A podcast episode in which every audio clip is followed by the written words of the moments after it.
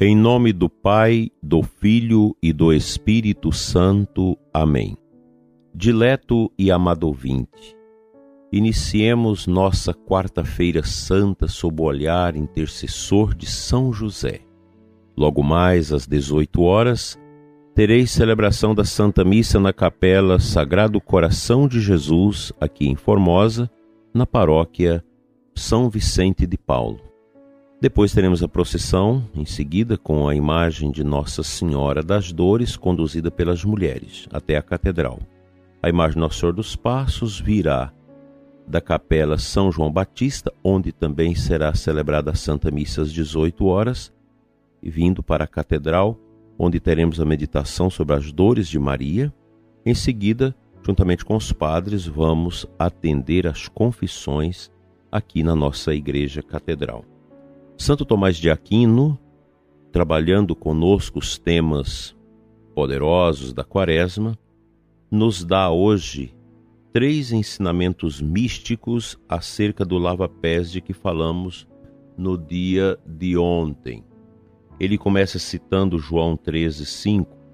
Depois lançou água numa bacia e começou a lavar os pés dos discípulos e a limpar-lhes com a toalha com que estava cingido. Nesta passagem podemos tirar três ensinamentos místicos, diz ele. Primeiro, a água que lançou numa bacia significa a efusão de seu sangue na terra. Com efeito, o sangue de Jesus pode ser chamado água, pois tem poder para lavar. E foi por isso que na cruz saiu de seu lado transpassado sangue e água para dar a compreender que seu sangue tem poder para lavar os pecados. Também podemos compreender pela água a paixão de Cristo. Lançou água numa bacia, isto é, imprimiu a memória de sua paixão nas almas dos fiéis pela fé e pela devoção. Lembra-te da minha pobreza e tribulação, absinto e fel que me fazem beber. Lamentação 3:19. Segundo, ao dizer começou a lavar os pés dos discípulos, faz alusão à imperfeição humana, pois os apóstolos depois de Cristo eram os mais perfeitos e, no entanto, precisavam ser purificados, pois tinham algumas impurezas. Isso nos mostra que o homem, por melhor que seja, tem necessidade de se aperfeiçoar e que contrai algumas manchas conforme aquilo dos Provérbios 29. Quem pode dizer: O meu coração está puro, estou limpo do pecado? Contudo, estão sujos apenas nos pés. Outros, ao contrário, não estão sujos apenas nos pés, estão totalmente sujos. Ora, os que jazem no chão sujam-se totalmente com as imundícies da terra. Do mesmo modo, sujam-se totalmente os que se apegam totalmente às coisas da terra já pelo sentimento, já pelos sentidos. Mas os que estão de pé, ou seja, os que buscam as coisas do céu, com o espírito e o coração estão sujos apenas nos pés. Ora, assim como o homem de pé precisa ao menos tocar a terra com os pés para sustentar-se, nós, enquanto vivemos nessa vida mortal, que precisa das coisas terrestres para o sustento do corpo, contraímos algumas manchas, ao menos pelos sentidos. Por isso o Senhor recomenda aos discípulos sacudir o pó dos seus pés. Lucas 9:5. Diz o evangelho: começou a lavar, pois a ablução dos afetos terrenos começa aqui embaixo e é consumada no futuro. Assim, a efusão de seu sangue é significada pelo ter vertido a água numa bacia, e a ablução de nossos pecados pelo ter começado a lavar os pés dos discípulos. Finalmente, vê-se a aceitação de nossas penas sobre Ele mesmo. Cristo não apenas limpou nossas manchas, mas tomou sobre si mesmo as penas incorridas pelas nossas faltas. Nossas penas, e nossa penitência seriam insuficientes se não tivessem por fundamento o mérito e a eficácia da paixão de Cristo. o que é significado pelo ter secado os pés dos discípulos com o linho, isto é, o linho de seu corpo. Assim, dileto e amado ouvinte, essa meditação de Santo Tomás nos traz esta necessária predisposição do nosso interior para a cura das realidades que nós com elas contaminamos pelo livre exercício da nossa vontade, da nossa liberdade, unindo nossa vida às coisas materiais e passageiras que tantas vezes produzem resultados negativos em nossas vidas. O cristão é chamado a banhar-se em Cristo. No Sábado Santo, geralmente na hora da ablução com a água benta, os cantores cantam um canto sobre as águas. Sobremaneira aquele canto banhados em Cristo, somos uma nova criatura. Esse deve ser o desejo profundamente acolhido dentro de nós de sermos novas criaturas em Cristo. Somente Jesus pode nos dar esta ciência de um novo nascimento para todos aqueles que mergulham suas vidas na piscina do seu amor.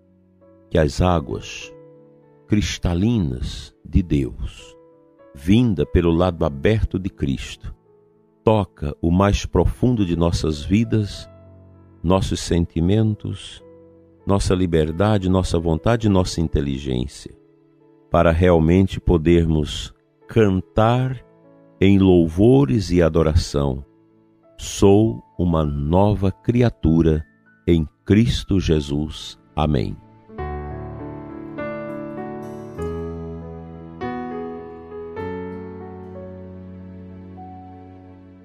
O Santo Evangelho da liturgia desta quarta-feira santa, Mateus 26, 14 e 25. No final do texto, Jesus diz: Quem vai me trair é aquele que comigo põe a mão no prato. O filho do homem vai morrer, conforme diz a Escritura a respeito dele. Contudo, ai daquele que trair o filho do homem, seria melhor que nunca tivesse nascido. Então Judas, o traidor, perguntou: Mestre, serei eu? Jesus lhe respondeu: Tu dizes. É uma palavra muito forte, essa palavra de Jesus, ali junto com seus discípulos, naquela mesa da ceia. É uma palavra muito dura acerca da traição que recaiu sobre Judas. Judas poderia não ter traído Jesus, ele era livre, mas ele o fez. Uma traição muito feia, muito desastrosa, horrível. E o fim de Judas também foi um fim muito trágico, pois aquela cena de trair Jesus, de vender Jesus por 30 moedas, foi um veneno muito forte inoculado na concepção interior de Judas que o leva a destruir a si próprio. O mundo é carregado dessas traições, muitas traições quando nós traímos a Cristo, nós traímos o nosso batismo, pois nele nós fomos batizados, mergulhados no seu amor, para ressuscitarmos com ele. E quando nós não permanecemos em Cristo, quando nós não nos consumimos por ele, nós podemos incorrer nesse grande perigo do pecado de Adão e Eva, da desobediência, do pecado de Judas, da traição de Cristo, do pecado de Pedro, da negação de Jesus. A traição é muito dolorosa. Quando nós escutamos as pessoas relatarem experiências muito duras de traição, a gente entende o que é isso.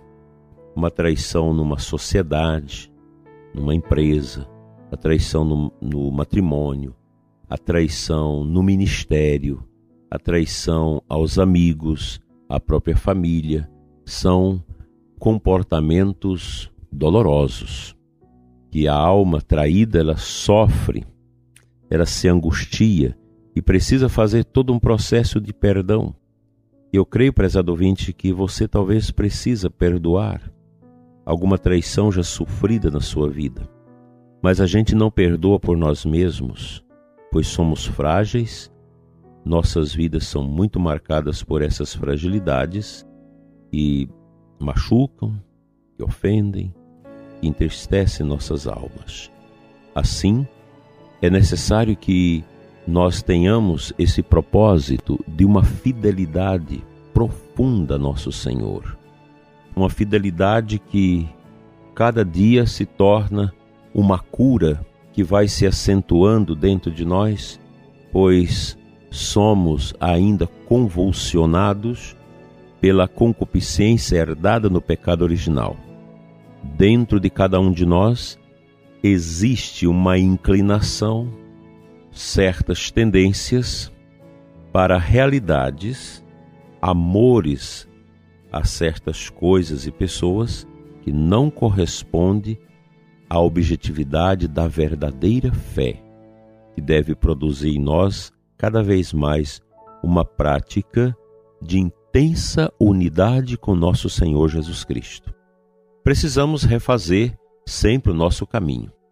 O cristão o católico precisa sempre perguntar se os seus passos estão andando nos passos de Jesus, se o seu caminho está sendo o caminho dele. Pois se eu renuncio ao caminho de Cristo para trilhar com meus próprios pés um caminho que não é o caminho da verdade, evidentemente que a gente vai quebrando esta aliança tão importante que devemos manter com Deus. Uma aliança na verdade, uma aliança de felicidade em Cristo Jesus, nosso Senhor.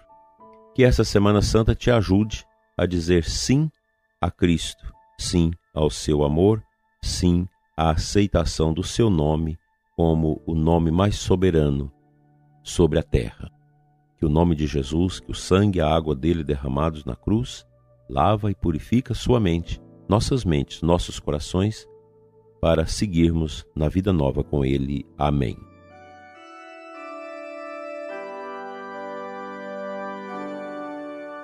Pai de bondade, Deus de amor, santifique e abençoa o ouvinte deste programa que nos sintoniza através desta emissora ou pelas mídias sociais.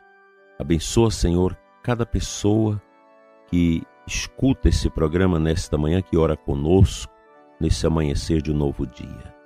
Conceda, Senhor, a paz, a alegria, a fé, a unção do Espírito Santo que o ouvinte tanto necessita neste momento de sua vida.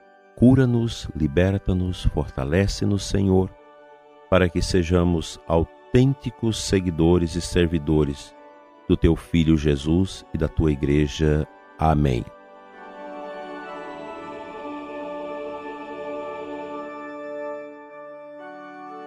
Pela intercessão de São José, venha sobre você e sua família a bênção de Deus Todo-Poderoso, Pai, Filho e Espírito Santo. Amém. Até amanhã, se Deus assim nos permitir.